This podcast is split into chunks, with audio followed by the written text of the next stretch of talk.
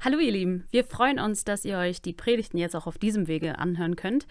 Und solltet ihr uns, die Gemeinde Emanuel in Lindern, noch nicht so gut kennen, dann könnt ihr gerne auf einen der Links in der Beschreibung klicken und so den Kontakt zu uns aufnehmen. Jetzt wünschen wir euch aber ganz viel Freude und vor allem sehr viel Segen mit der aktuellen Predigt.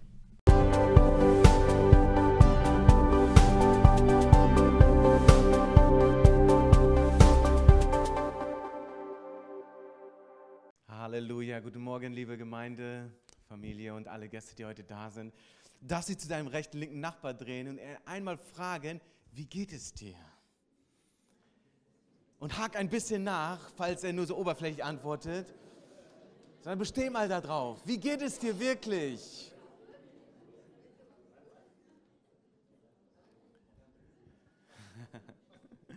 Die einen sagen, okay, lass uns danach sprechen, nicht jetzt hier vor allen. Ja, ähm, wie schon angekündigt, in diesem Monat wird es darum gehen, immer treu, Fragezeichen.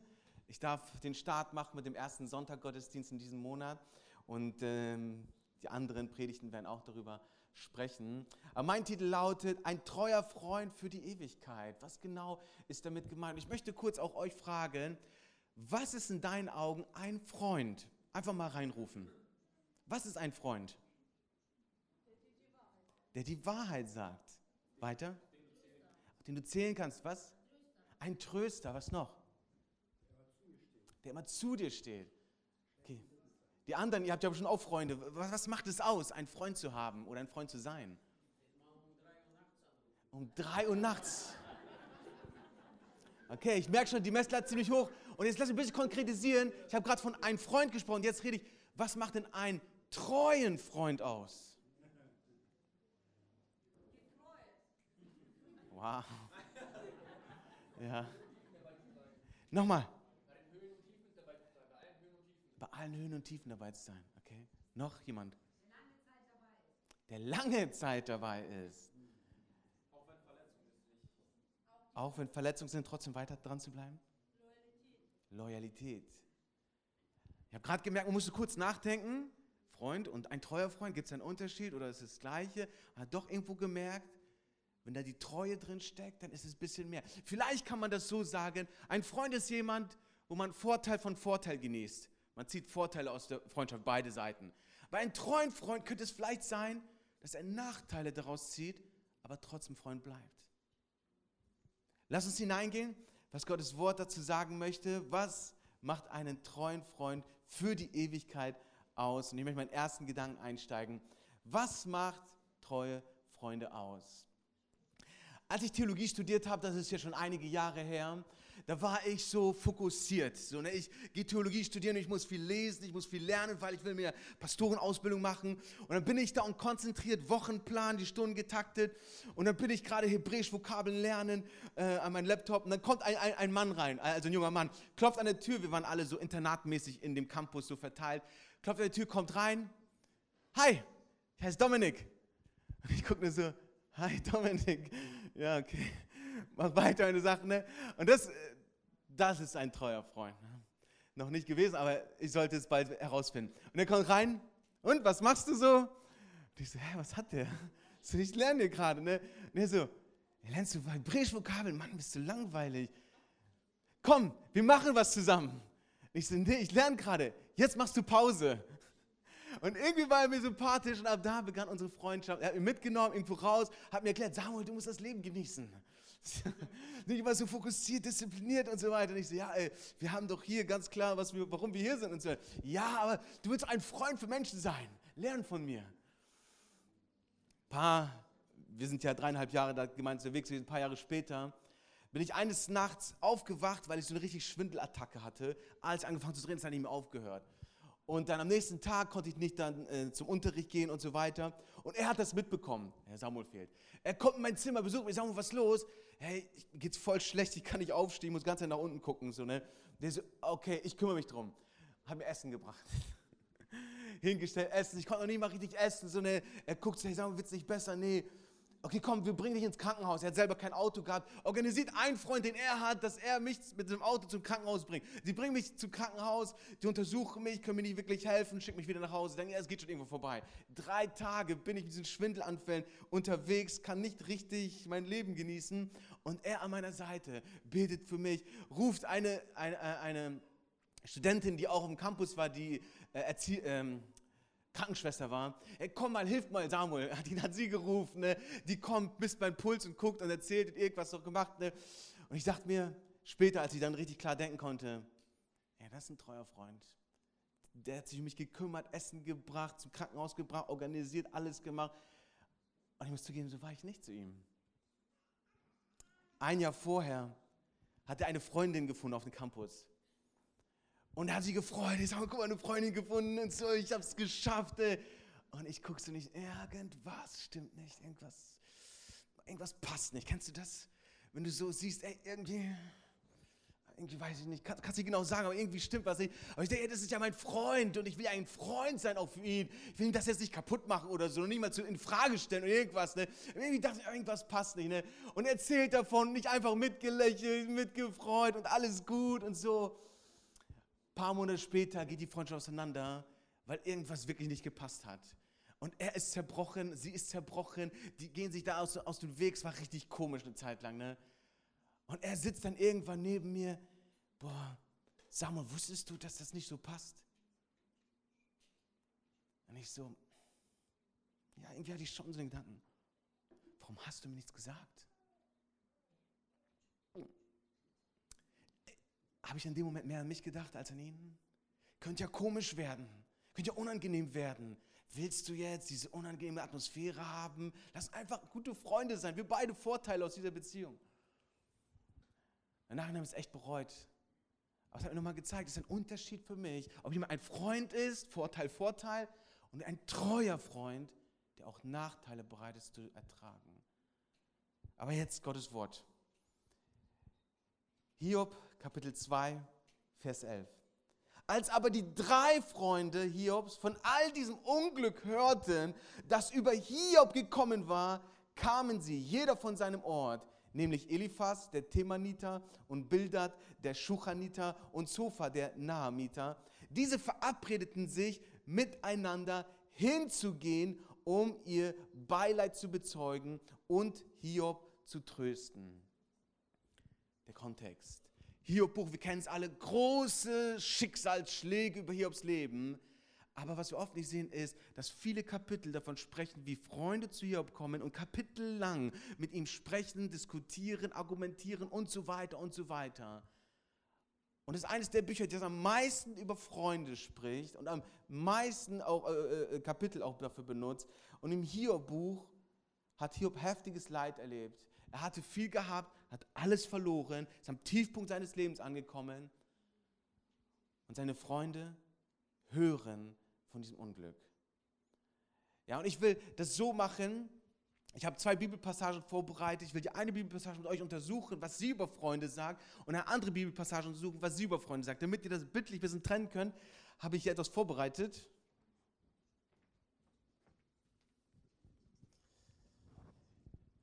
Ich habe hier so ein Tuch gefunden. Ich hänge das mal hier so auf. Das steht jetzt für Hiob. Ich kann mir vorstellen, dass er ungefähr sowas getragen hat, okay? Und ähm, das steht, oh, ich hoffe, ich kriege mit Lobpreisen jetzt kein Problem. So, das steht jetzt für Jesus. Das wird die zweite Bibelpassage sein. Aber die erste Bibelpassage, Hiob. Hiob hat Freunde und diese drei Freunde hörten von ihm. Und ich habe dieses Wort hören untersucht und dieses Wort hören kann man auch mit gehorchen übersetzen. Gehorchen. Und du vielleicht kennst du das. Und der Sohn hörte auf seinen Vater. Und man weiß, ja, er gehorchte den Worten seines Vaters. Ne? Also höre nicht nur, ich habe Informationen aufgenommen, sondern ich habe es gehört und darauf reagiert. Und genau das ist hier gemeint. Die drei Freunde hörten von den Schicksalsschlägen Hiobs Leben und sie reagierten darauf. Diese drei Freunde, hochinteressant, sie werden kurz beschrieben, der Eliphas, der Themaniter, Wir wissen nicht, wo das auf dieser Welt abgespielt hat. Wir wissen auch nicht, zu welcher Zeit das war. Aber was wir sehen ist, es wird beschrieben, dass es ein Mann war aus einer Volksgruppe, die wahrscheinlich an einem anderen Ort war als die anderen. Und dann wird gesagt, Eliphas, der Themaniter, und Bildert, der Schuchaniter, und Sofa, der Nahamiter. Also alle, die aus unterschiedlichen Völkern kamen, unterschiedlichen Orten. Und jetzt passt genau auf, diese Freunde hören von dem Schicksal von, von Hiob und reagieren darauf. Und was steht? Sie verabredeten sich, die Freunde verabreden sich, verabreden sich zusammen, um zu hinzugehen. Hinzugehen kann man auch übersetzen mit kommen oder sich bringen und meint, sie gingen zu Hiob physisch hin. Sie haben keinen Brief geschrieben, keine Brieftaube losgeschickt, keinen Boten geschickt, richte ihnen unser Trost aus. Nein, nein, sie haben sich verabredet, von wo auch immer sie waren. Vielleicht waren sie sehr weit weg. Und sie haben gesagt, wir gehen zu Hiob hin. Wir verabreden uns. Wir haben einen Plan, um bei Hiob anzukommen. Um was zu tun, um ihn zu trösten. Freunde, die hören und reagieren einen Plan aushandeln und dahin gehen. Wow, das sind Freunde, die das ernst meinen. Mir ist ein Beispiel dazu eingefallen. Ich weiß nicht, ob du das schon mal erlebt hast, aber man weiß ja oft nicht so, was sind jetzt vielleicht nur Freunde und was sind so wirklich treue Freunde und äh, vermischen wir das manchmal oder können wir das gar nicht unterscheiden. Aber so, was es mir manchmal gezeigt hat, ein Beispiel ist, wenn, wenn du dir so einen kleinen Jungen vorstellst und äh, er hat eine Tante und diese Tante kommt ihn, sag ich mal, einmal im Monat besuchen, weil sie ihn so liebt. So, ne? Und sie bringt ihm Süßigkeiten und sagt, bitte, mein Neffe, hier hast du Süßigkeiten von mir. Und dieser kleine Junge freut sich, du bist die beste Tante, du bringst mir Süßigkeiten. Und dann denkt der Junge so nach, guckt auf seine Mutter, Mama, warum bist du nicht so wie die Tante? die bringt mir Süßigkeiten, die liebt mich. Und was der Junge nicht versteht in seinem Alter, die Mutter macht ihm jeden Tag Essen. Dreimal. Gesundes Essen, damit er nicht ungesund wird. Diese Mutter ist, wenn er krank ist, an sein Bett, hält seine Hand, prüft sein Fieber. Diese Mutter geht, bevor er schlafen geht, zu seinem Bett, gibt einen Kurs, erzählt eine gute Nachtgeschichte. Aber das sieht er alles nicht, weil es ist ja normal. Das machen Mütter halt. Aber diese Tante, sie bringt Süßigkeiten. Und so, da fühle ich mich so gut, so Glücksgefühle kommen auf. Und kann es sein, dass wir das manchmal verwechseln? Hey, das sind Freunde, die tun mir so gut, wird oft gesagt. Ich fühle mich da gut. Ja, wenn wir Süßigkeiten essen, fühlen wir uns alle gut. Aber wenn da Freunde kommen, die sagen, gesundes Essen, in, in schweren Zeiten beide sind und die Dinge sagen, die dir nicht passen, die du eigentlich gar nicht hören willst, aber die die Wahrheit sind, ah, diese Freunde, ah, die sind unangenehm. Diese Freunde, Süßigkeitenfreunde, die sind gut.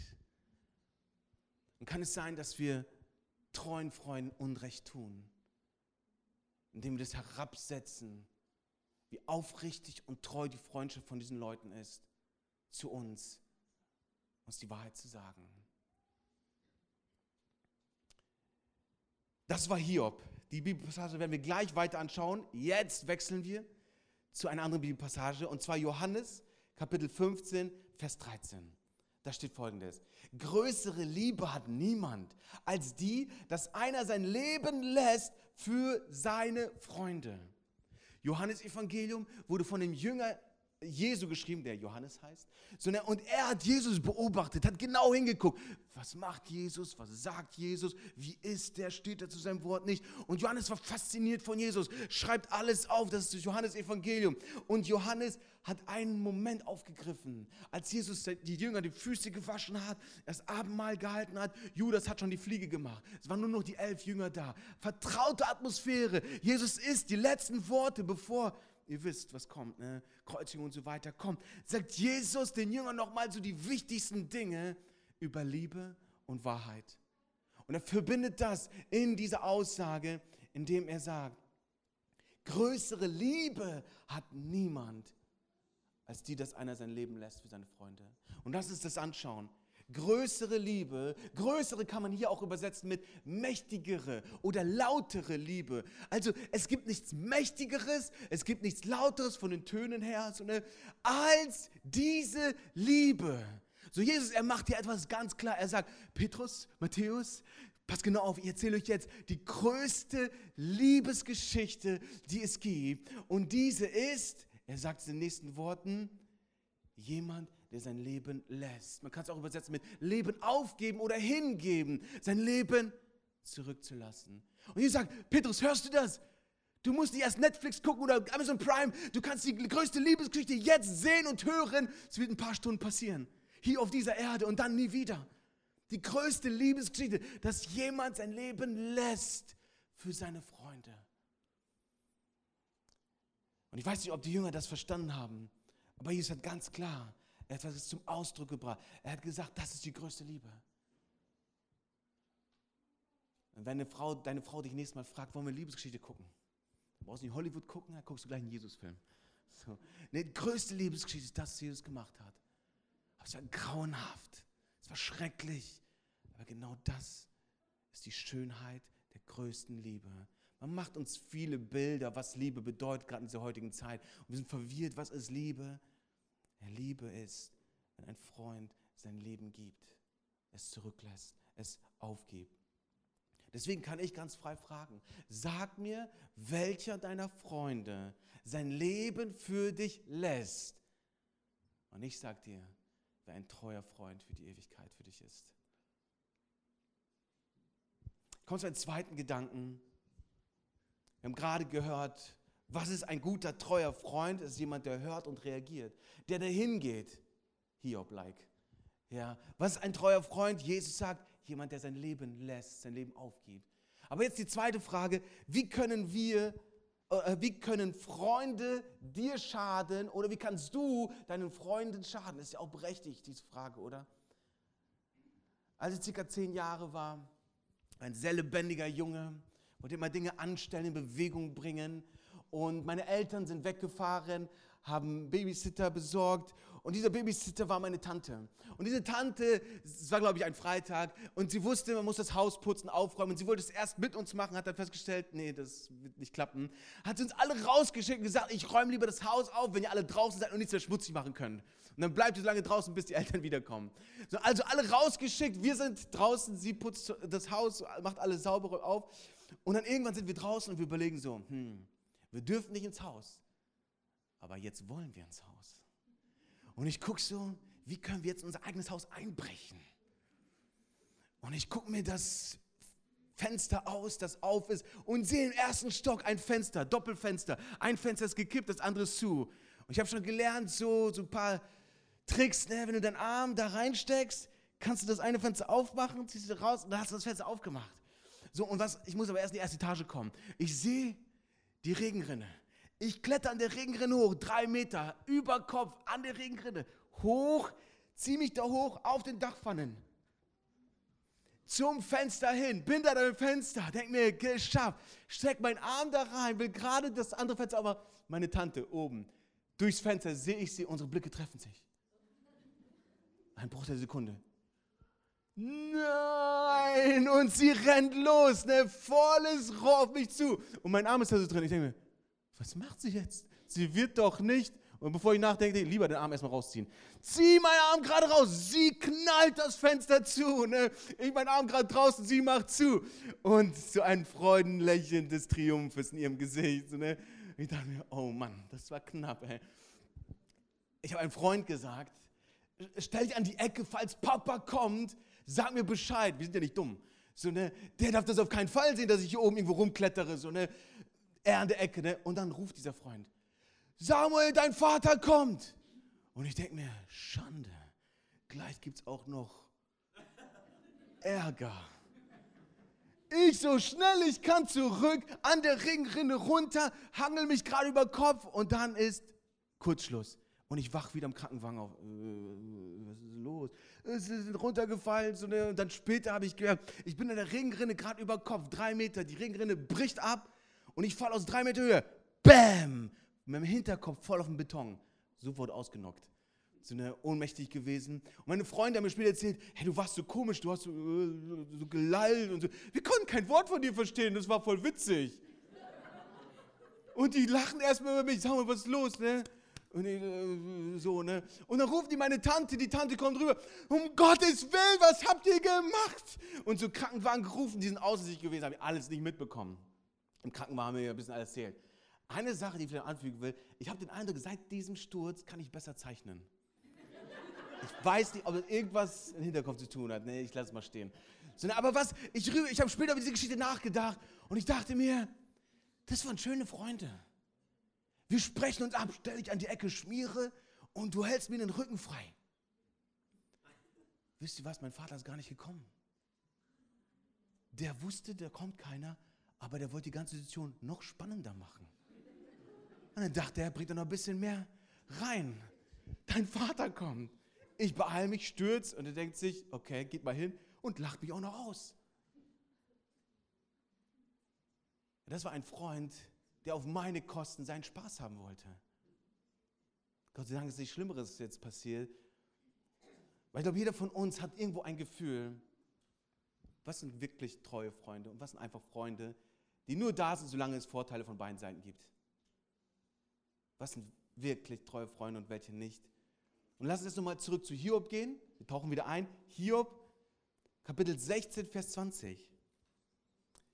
Hiob spricht, meine Freunde spotten über mich, aber mein Auge blickt unter Tränen zu Gott.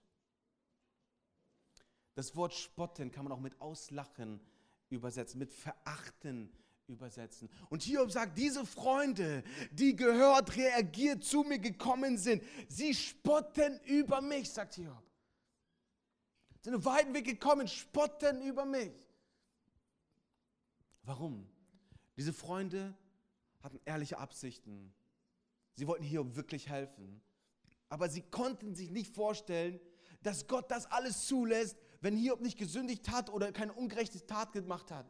Und Hiob sagt, ich habe nichts falsch gemacht, ich bin unschuldig. Und die Freunde, nee, das kann nicht sein. Du bist schuldig, du hast gesündigt, da gibt es irgendwas in deinem Leben, sonst wäre das nicht passiert. Das passt unsere Theologie nicht rein. Und die Freunde wollten ihm helfen. Aber als Hiob darauf bestanden, ich bin, ich bin schuldlos, ich bin gerecht, haben sie ihn verspottet, verachtet. Aber ich will den Augenmerk darauf lenken, Hiob nennt sie trotzdem meine Freunde. Er nennt sie nicht jetzt Feinde. Er nennt sie meine Freunde spotten über mich. Und weißt du, als ich so oberflächlich die Predigt so ein bisschen vorbereitet habe, hat man ja manchmal so ein paar Gedanken, wie das ausgehen könnte. Aber wenn du dich dann wirklich mit einem Bibeltext beschäftigst, merkst du, der lässt das eigentlich nicht zu. Es geht eigentlich in eine andere Richtung und dann folgst du natürlich dieser Richtung, wenn du wirklich Gottes Wort predigen willst. Und was ich festgestellt habe, ist, diese Freunde waren treue Freunde. Aber sie konnten nicht verstehen, dass Hiob wirklich äh, äh, gerecht war. Aber ihre Absicht war wirklich zu helfen. Ihre Absicht war wirklich auf den Grund zu kommen, warum ist das jetzt passiert? Diese Freunde wollten die Wahrheit sagen. Diese Freunde so, wollten ihn trösten, ja, aber sie wollten ihm auch die Wahrheit sagen. Sie wollten ihn mit ihnen jetzt gemeinsam schauen, was ist jetzt die Wahrheit? Und ja, sie waren begrenzt in ihrer Erkenntnis. Sie waren auch vielleicht unbesonnen, aber sie waren trotzdem Freunde. Manchmal haben wir so, es gibt gute Freunde, es gibt schlechte Freunde. So einfach ist das nicht. Manche Freunde meinen es wirklich ehrlich und aufrichtig mit dir, aber sie sagen etwas, was dir vielleicht nicht passt. Die Wahrheit.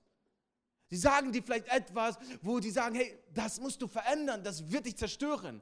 Ja, das will ich aber nicht hören. Wo sind die Süßigkeiten, Freunde? Aber diese Freunde von hier, sie meinten es ernst, nur sie wussten es nicht besser. Wechseln wir rüber zu Jesus wieder. Johannes 15, Vers 14, ein Vers danach. Jesus spricht weiter. Ihr seid meine Freunde, wenn ihr tut, was immer ich euch gebiete. Ihr seid meine Freunde. Und das ist heftig. Hier ist Gottes Sohn, Jesus Christus, und er spricht zu Menschen. Er sagt, ihr seid meine Freunde. Und ich sage euch, das muss echt cool gewesen sein zu wissen, ich bin ein Freund von Gott. Come on. Like Abraham im Alten Testament. Ein Freund von Gott. Und jetzt hätte Jesus aufhören können und Petrus hätte denken können, yes, das bedeutet bestimmt Vorteile ohne Ende. Aber dann hat Jesus den Satz nicht beendet. Er sagt, ihr seid meine Freunde, Komma. Jetzt geht's weiter. Ja, wie geht's denn weiter? Wenn. Oh, wie wenn? Ja, wenn. Bedingung. Ihr seid meine Freunde, aber wenn. Wenn ihr tut Wenn ihr tut, kann man auch übersetzen, wenn ihr das macht, wenn ihr das bewirkt, Verb, es geht um tun, es geht nicht um denken und fühlen, es geht um tun. Wenn ihr tut, und was tun? Was immer ich, Jesus, euch gebiete. Hey, die schnellste Formel, um ein Freund von Jesus zu werden, tu das, was er gebietet. Tu einfach das, was Jesus gesagt hat. Das ist, was Jesus hier sagt. Wenn du mein Freund sein willst, tu das, was ich geboten habe. Das ist, was Jesus sagt. Umkehrschluss. Wenn wir nicht tun, was Jesus sagt, sind wir dann wahre Freunde? Wenn wir wissen, was Jesus geboten hat, wenn wir wissen, was er eigentlich gesagt hat, aber wir tun es einfach nicht. Nein, wir unterlassen es. Vielleicht tun wir sogar genau das Gegenteil. Und ich habe eine große Sorge, dass viele Christen denken, wenn ich es unterlasse, das zu tun, was Jesus sagt, ist doch auch nicht schlimm, ist doch neutral. Falsch. Es ist Ungehorsam. Weil du nicht tust, was er sagt, was er gebietet. Ja, aber manchmal fällt es mir einfach schwer. Jesus fiel auch vieles schwer. Aber ist es nicht genau das, was Freundschaft ausmacht? Ein treuer Freund zeigt sich in den Momenten, wo er die Chance hat, untreu zu sein, aber entscheidet sich, treu zu sein. Ein treuer Freund zeigt sich darin, dass es keinen Vorteil, sondern einen Nachteil gibt und vielleicht sogar einen großen. Aber er weiß um die Person. Er sagt, das soll mein Freund sein und deswegen will ich als treuer Freund jetzt agieren. Mir kommt es manchmal so vor, Jesus, kann man das so sagen? Das hört sich vielleicht so ein bisschen kindisch an. Ne? Hey, du bist mein Freund, wenn du mit, mit mir die Barbie teilst. Hey, du bist mein Freund, wenn du mit dem Ball zupasst. Jetzt bist du nicht mehr meine beste Freundin. Jetzt bist du nicht mehr mein bester Freund. So ein bisschen, Jesus, irgendwie so Bedingungen, irgendwie hört das nicht so weise an. Aber wenn wir verstehen, warum Jesus das sagt, ein Vers vorher sagte er gerade zu Petrus, Matthäus, hier, ey, die größte, es gibt keine größere Liebe als jemand, der sein Leben lässt. Wisst ihr noch? Ich habe euch erzählt, ich werde mein Leben lassen. Für euch, für die Menschen. Und Petrus guckt, ja, verstehe ich nicht. So, Jesus sagt, ich habe mein Leben gelassen. Ich werde mein Leben lassen für all die Menschen hier. Okay? Aber diese Botschaft kennen jetzt genau elf Jünger. Nur elf. Die anderen wussten nichts davon. Sie kannten Wunder und Zeichen, haben Jesus gehört. Aber diese Botschaft, diese größte Liebesgeschichte, das Evangelium kannten sie nicht, die elf Jünger. Und Jesus wusste, wenn sie das nicht weiter erzählen, wenn sie jetzt nicht treu sind, wenn sie jetzt keine wirklichen Freunde sind, dann wird die größte Liebesgeschichte nie erzählt werden, weil diese elf Jünger sich entscheiden werden, den einfachen, vorteilhaften Weg zu gehen. Aber Jesus hat ihnen klar gemacht, hey, ihr seid meine Freunde und ich nenne euch Freunde, aber eins ist ganz entscheidend, ihr müsst das tun, was ich euch gebiete. Und was er hier sagt ist, liebt einander. Liebt einander so sehr, dass ihr diese Botschaft erzählt. Die größte Liebesgeschichte war am Kreuz. Die größte Liebesgeschichte von Jesus war, dass er sein Leben gegeben hat für alle Menschen. Damit eine Erklärung macht und sagt, ich bin bereit, der Freund von allen Menschen zu werden, wenn sie an mich glauben. Hey, diese Geschichte, diese Botschaft würde nie die Welt erfahren, wenn diese elf Jünger entschieden hätten, es nicht weiter zu erzählen, es nicht zu tun, es nicht zu bewirken, dass diese Botschaft rauskommt. Hey, da war eine Verantwortung, die Jesus auf seine Freunde legen wollte, sagen, ja, ihr seid meine Freunde, aber es ist sehr entscheidend, dass ihr auch tut, was ich sage. Freund mit Gott bedeutet Verantwortung. Das ist der Kontext von diesem Vers. Ein untreuer Freund wird sich nur die Vorteile schnappen. Was hat Jesus zu geben? Er kann mir Frieden geben, kann mir Freude geben, kann meine Sünden vergeben. Und was kann ich hineingeben? Nee, das ist mir zu viel. Da will ich nicht investieren, weil es könnte Nachteile bedeuten. Und ich will neutral Jesus gegenüber, aber er soll mir ein Freund sein. Jesus will Freundschaft auf beiden Seiten. Aber er hat sich entschieden, der treue, ewige Freund für uns zu sein. Aber lässt uns die Wahl, auch diese treuen Freunde zu sein. Nicht nur Freunde, diese treuen Freunde zu sein. Ich komme zu meinen letzten Gedanken. Wie bist du jetzt ein treuer Freund? Vorher gehört, was einen guten Freund ausmacht, dass er hört, reagiert, dass er hingeht. Wir haben gehört, was keine guten Freunde ausmacht oder ja, Freunde, die vielleicht eine schlechte Phase haben, die eben nicht bereit sind, die spotten oder unterlassen zu tun, was der Freund möchte. Aber jetzt die Frage, wie bist du ein guter Freund, ein treuer Freund? Haben wir die Geschichte gehört von, ich nenne ihn mal einfach jetzt Tim. Ist immer Tim bei mir. Tim, er ist sieben Jahre und die haben zu Hause einen Hühnerstall hinten im Garten. Abgezäunt, das ist ein Hühnerstall. Das sind einige Hühner, die sie haben. Und Tim, er liebt es, am Zaun zu stehen und zu gucken, wie die Hühner sich verhalten. Und er guckt, wie die gackern, wie die streiten, wie die die Würmer aus der Erde ziehen, wie die schaben und alles. Er beobachtet das und ist fasziniert. Wow, guck mal, Hühner. Und die gackern so schön. Ne? Und irgendwann beobachtet Tim, die Hühner legen ja ihre Eier immer in diesem Nest da, was, was der Vater extra gebaut hat. Und er sieht, ein Huhn sitzt auf diesem Nest und steht nicht mehr auf. Und Tim ist erstmal überrascht. Was ist mit dem Huhn? Es ist krank.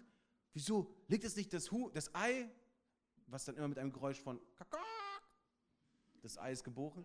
So, ne? Und auf einmal das Huhn bleibt sitzen. Und der Tim guckt, ruft seinen Vater. Papa, Papa, komm, guck mal, das Huhn, das steht nicht mehr auf. Warum steht es nicht mehr auf? Und der Vater guckt, Tim, warte ab, etwas Neues wird passieren. Und Tim denkt sich, okay, wie lange? Äh, ein paar Tage. Okay, Tim, Tag für Tag kommt wieder und wieder und wieder. Und irgendwann fragt der Vater, wollen wir jetzt nochmal gucken? Vater, komm, lass uns nochmal gucken. Und die gehen ganz nah an das Nest heran, gucken das Huhn an. Das Huhn geht schon so in Kampfmodusstellung. Ne? Eine Mutter mit Kindern, sehr vorsichtig. Ne? So eine Kampfmodusstellung, die, das Huhn guckt schon so. Ne? Und Tim guckt und plötzlich sieht er so einen kleinen gelben Kopf, der auf einmal rauskommt. Papa, was ist das? Guck, was ist das? Das ist ein Küken.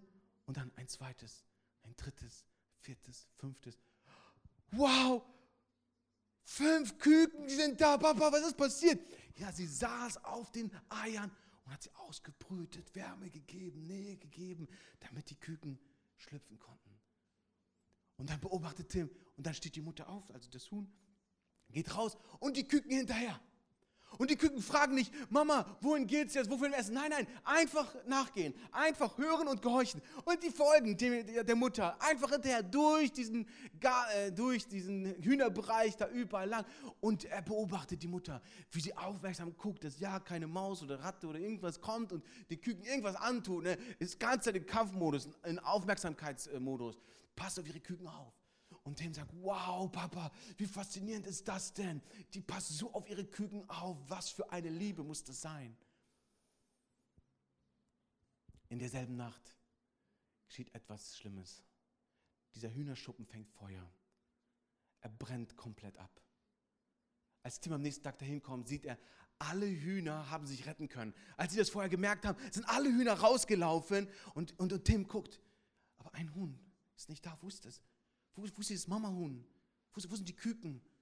Und er guckt, Papa, wo sind die? Und der Vater guckt schon so, ich weiß nicht, Tim, lass uns, lass uns das suchen. Und sie gehen zu der Feuerstelle hin, wo der Schuppen verbrannt, alles schwarz, verkohlt, runtergefallen. Und sie schieben die Bretter auseinander und zur Seite und gucken. Und dann sehen die so eine verkohlte Kugel. Und Tim guckt, Papa, was ist das? Der Vater, ich weiß nicht genau. Und die gucken und stellen fest, das ist die Mutter. Und Tim guckt und sagt, ah, Papa, warum ist sie nicht weggelaufen wie die anderen? Und in dem Moment guckt auf einmal so ein kleiner gelber Kopf raus. Und dann der zweite, dann der dritte, vierte, fünfte. Und alle Küken sind am Leben. Und sie stehen da und Tim guckt, aber Papa, ich verstehe das nicht. Warum? Und der Vater überlegt kurz und sagt sich, Tim, die Mutter könnte sich selbst retten, indem sie einfach schnell wegläuft. Aber sie wusste, ihre Küken würden es nicht schaffen. Also hat sie sich entschieden, im Feuer zu bleiben, ihre Küken zu schützen, damit sie gerettet werden. Aber sie selbst hat sich geopfert, um das Leben ihrer Küken zu retten. Und für Tim ist ein, ein, ein Licht aufgegangen. Worin zeigt sich wahre Liebe? Worin zeigt sich treue Freundschaft? Es zeigt sich immer darin, Opfer zu bringen. Opfer zu bringen. Dann, wenn es schwer ist und dann, wenn es so leicht wäre, den untreuen Weg zu gehen. Den vorteilhaften Weg zu gehen. Und lass uns nochmal das letzte Mal bei Hiob reinschauen mit seinen Freunden. Hiob 42, ziemlich am Ende, Vers 10 steht folgendes. Und der Herr wendete Hiobs Geschick, als er für seine Freunde bat. Und der Herr erstattete Hiob alles doppelt wieder, was er gehabt hat. So, du hast noch Hiob vor Augen. Er hatte ganz viel, hat alles verloren. Da kommen echte Freunde, die ihm helfen wollen. Es geht ein bisschen aus dem Ruder, fangen an zu streiten. Und Hiob steht am Ende da. Und jetzt kommt Gott ins Spiel. Und Gott sagt, ich stelle alles wieder her bei dir, Hiob. Aber eines musst du tun. Und das lesen wir hier. Und er bat für seine Freunde. Dieses Wort bat kann man auch übersetzen mit bitten oder beten zu Gott. Nicht zu Menschen, es kann sich nur auf Gott beziehen. Also Hiob, er betete zu Gott, er bittete Gott. Für wen? Für seine Freunde. Hey, seine Freunde haben ihn enttäuscht. Seine Freunde haben ihn in Stich gelassen nach Hiobs Vorstellung. Aber es waren trotzdem seine Freunde und Hiob hat trotz dessen, dass es viele Nachteile mit sich gebracht hat, für seine Freunde gebetet. Für seine Freunde gebetet, Gott, bitte hilf meine Freunde. Gebetet. Das ist, was treue Freunde tun. Sie beten für ihre Freunde, wenn sie wissen, sie sind in Not oder sie brauchen Gottes Hilfe oder mehr noch, sie brauchen überhaupt Gott kennenzulernen. Das ist, was Hiob tat. Aber weißt du, Gott sieht, was Hiob tut und antwortet auf Hiobs Situation, indem er ihm alles doppelt wiedergibt. Als Hiob gebetet hat für seine Freunde, erst dann hat Gott sein Leben komplett wiederhergestellt. Wow, was für ein Bild. Springen wir ein letztes Mal rüber zu Jesus, Johannes Kapitel 15, Vers 15. Der letzte Vers. Ich nenne euch nicht mehr Knechte, denn der Knecht weiß nicht, was sein Herr tut. Euch aber habe ich Freunde genannt, weil ich euch alles verkündet habe, was ich von meinem Vater gehört habe. Verkündet kann man auch übersetzen mit alles, was ich weiß, habe ich dir weitererzählt. Und Jesus sagt, ich nenne euch Freunde, weil, was ist, der Grund? Weil ich euch alles an Gottes Erkenntnis weitererzählt habe. Was Gott mir gesagt hat, habe ich euch gesagt. Ich habe nichts für mich zurückgehalten. Jesus war die erste Person auf dieser Erde, die all die Gotteserkenntnis an seine elf Freunde weitergegeben hat. Erzählte alles, was er erzählen sollte. Und hier zeigt Jesus, was einen guten Freund ausmacht. Das, was du über Gott weißt, erzählst deinen Freunden weiter. Das erzählst du weiter. Gott ist der Schöpfer dieser Welt und aller Menschen. Es ist die höchste Erkenntnis, die wir haben können auf dieser Erde. Und Jesus sagt, ihr seid meine Freunde und ich bin euer Freund, weil ich euch alles erzählt habe über Gott, was ich weiß. Ich habe nichts zurückgehalten.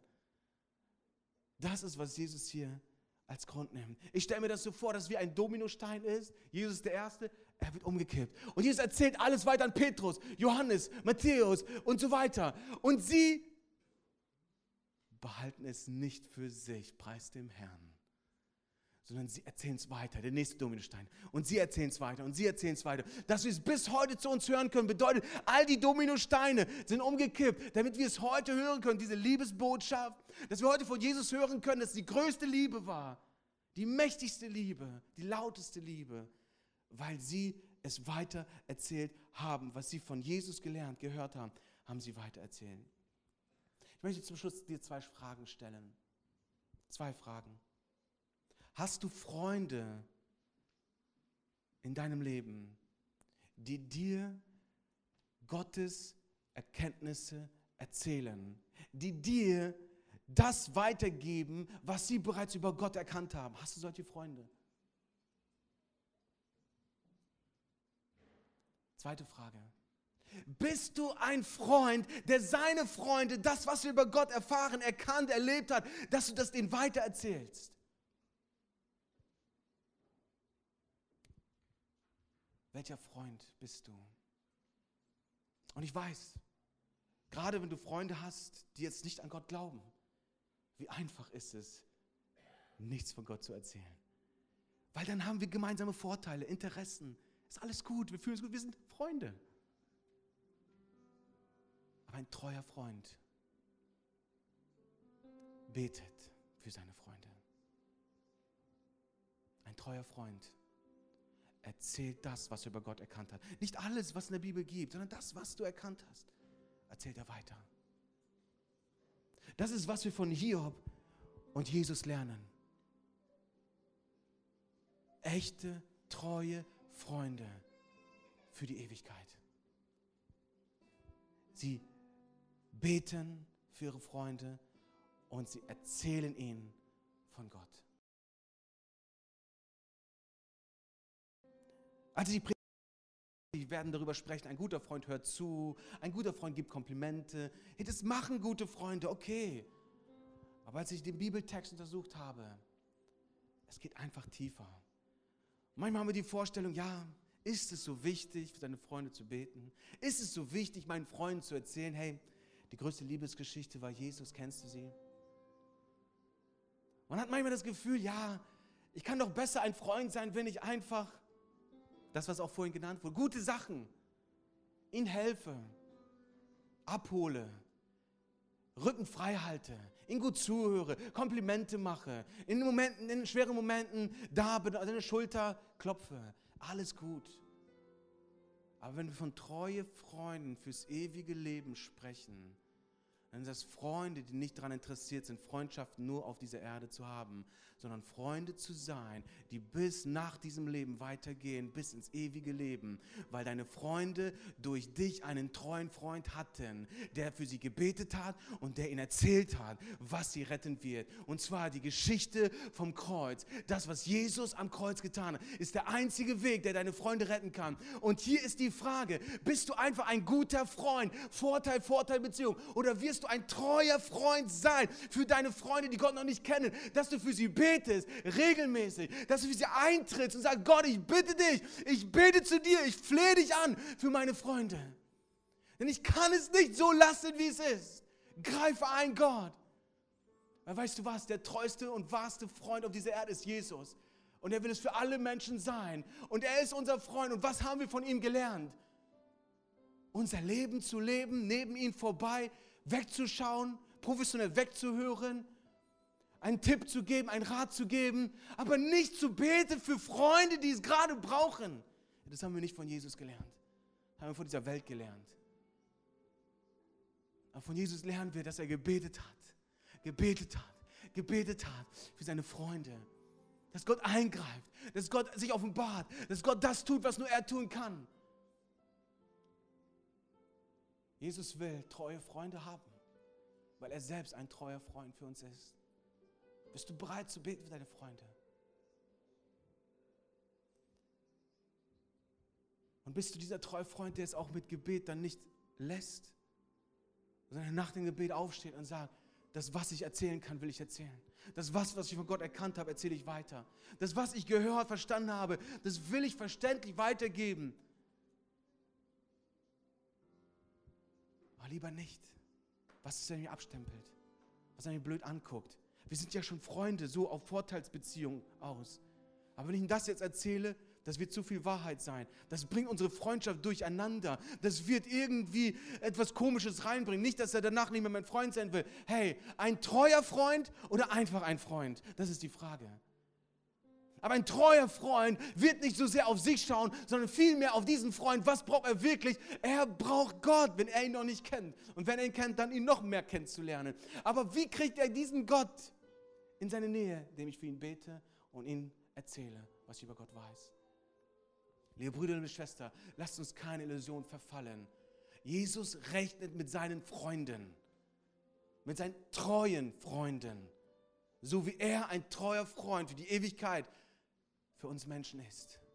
So sucht er nach Freunden, die tun, die tun, was er auch immer gebietet. Das ist die Aussage von Jesus. Das ist, was dein treuer Freund im Himmel heute zu dir sagt. Er sagte die Wahrheit. Er sagte nicht das, was seine Ohren kitzelt. Er sagte die Wahrheit, die dein Leben im Endeffekt Erfüllung bringen wird. Und dir ermöglichen wir deine Freunde mitzunehmen in die Ewigkeit. Ich möchte dich einladen, mit mir aufzustehen. Wir wollen ins Gebet gehen. Wir wollen beten. Das ist, was treue Freunde tun. Und ich weiß nicht, ob du jetzt während der Predigt schon Freunde vor Augen hattest, die Gott noch nicht kennen oder schon kennen, aber irgendwo stehen geblieben sind und nicht wirklich diese persönliche Beziehung mit Gott haben. Ich weiß nicht. Aber ich will dich einladen, jetzt zuzulassen, der Heilige Geist dich an diese Freunde erinnert, wer auch immer sie sind. Und dass du gleich die Zeit nimmst, für sie zu beten. Wie ein treuer Freund. Wie ein treuer Freund. Wie Jesus für dich getan hat, dass du es jetzt für deine Freunde tust. Für sie zu beten. Lass es dir etwas kosten. Bringe ein Opfer, wo du sagst, ich will beten regelmäßig. Auch nicht heute das letzte Mal, sondern wieder und wieder und wieder. Gerade wenn sie Not sind. Gerade wenn du merkst, es wird immer schlimmer und schlimmer. Für sie zu beten. Und dann will ich dich auch ermutigen, nach diesem Gebet aufzustehen und zu tun, was Jesus dir im Gebet sagt. Zu tun, was Jesus dir sagt. Es geht weiter. Es soll nicht mit Gebet enden, es geht weiter. Ich möchte jetzt eine Zeit geben, wo du für diese Freunde beten kannst. Und vielleicht sehen sie dich gar nicht als Freunde, aber du denkst, hey, ich will, dass diese Menschen Gott kennenlernen. Dann wirst du ein Freund für sie, weil dann fängst du sie zu beten, oder? Dann ist es die Beschreibung von Freundschaft, wie Jesus sie gebraucht, nicht wie die Welt sie gebraucht. Für Freunde zu beten, gerade unsere kleinen Gruppen machen das. Wir beten für Menschen, die Gott in unser Leben gebracht haben. Wir sagen, ich will dieser Freund sein für sie, dass ich für sie bete und ihnen erzähle, was ich über Gott weiß. Come on. Come on. Wenn du Gott kennst, dann gilt es nicht zu warten, bis Jesus wiederkommt. Es gilt, das zu tun, was Jesus uns geboten hat. Hey, komm on, lass unsere Augen schließen, lass unsere Hände erheben, lass uns beten zu unserem Gott Vater im Himmel. In Jesu Namen, Vater wollen wir, Herr, eintreten, in Fürbitte treten, Herr. Wir wollen beten für die Freunde, die unser Leben gegeben hast, Herr. Für Menschen, die uns nahe sind, für Menschen, die uns wichtig geworden sind. Gott, wir beten für diese Männer und Frauen, Herr dass sie dich erkennen, wenn sie dich nicht erkannt, erkannt haben. Jesus, und wenn sie dich erkannt haben, dass sie da nicht stehen bleiben, sondern zu wahren Jüngern Jesu heranwachsen, Herr. Dass Jesus, du ihnen hilfst und mich gebrauchst, Herr, ihnen das zu erzählen, was sie brauchen, um da hineinzuwachsen. Jesus, wir beten mit dem Gebet, wie du gebetet hast, Herr. Gott, bewahre sie, Herr. Und all die, die durch ihr Wort an mich glauben, hast du gesagt. Jesus, wir beten, dass all die Menschen in unserem Umfeld, Herr, all die Menschen, Herr, die uns als ihre Freunde sehen, dass wir treue Freunde für sie sind. Freunde der Ewigkeit, Herr. Jesus, die mehr sehen als das, was sie jetzt sehen können, Herr. Aber dass wir sehen, Herr, dass sie dich erkennen, dass sie dich erleben, Jesus, dass sie Jesus merken, du bist real, du rufst sie, du bist interessiert, du liebst sie, Herr. Wie sollen sie das hören? Wie sollen sie das erfahren, wenn da kein treuer Freund von Jesus auf dieser Erde ist, der das tut, was Jesus gesagt hat, der sein Herz groß macht und weit macht, für die Menschen zu beten, dein Umfeld, Herr. In Jesu Namen bitte dich, Vater. Mach unser Herz weit. Ich bitte dich, Vater, mach unser Herz groß, Herr. Jesus, lass unser Herz neu, Herr. Jesus, dafür schreien und bluten, Herr, dass die Menschen um uns herum dich kennenlernen, Herr. Dass es mir nicht egal ist, sondern ich will dieser treue Freund sein. Für die Ewigkeit, Herr. Einzustehen, zu beten, zu flehen, Herr. Opfer zu bringen. Dass diese Menschen durch mich, Herr, sehen, dass du lebst. Dass du real bist, mein Gott. In Jesu Namen bitte ich dich, Vater dass heute, Herr, Jesus, eine Veränderung statt in unseren Gedanken, in unseren Herzen. Heiliger Geist, dass Impulse heute gesät werden, Samen gesät werden, die aufgehen und uns nicht mehr so lassen, wie wir sind, Herr, sondern dass wir heute einen Schritt mehr so werden wie du, Jesus. Ein Schritt mehr, die ähnlicher werden. In Jesu Namen. In Jesu Namen. Ich bete, Herr, dass heute deine Kinder zu treuen Freunden geworden sind. Ich bete, Herr, dass heute Entscheidungen getroffen werden, ein treuer Freund zu sein, ein Freund für die Ewigkeit. In Jesu Namen. Dass es auch Opfer bedeutet, Herr. Dass es uns etwas kosten wird, Herr. Dass es uns auch Atmosphäre kosten kann. Aber treue Freunde gehen diesen Weg. In Jesu Namen bitte ich, Herr, für neue Freimütigkeit. Ich bete, Herr Jesus, für neuen Mut. Ich bete darum, die Angst zu besiegen, Herr. Ich bete darum, Jesus, all die Erfahrungen aus der Vergangenheit, Herr, ruhen zu lassen, um neue Schritte zu wagen. Ein treuer Freund für die Ewigkeit zu sein. In Jesu mächtigen Namen habe ich gebetet und glaube ich, Heiliger Geist, du hast das Werk begonnen und du wirst es fortsetzen. In Jesu Namen. Amen.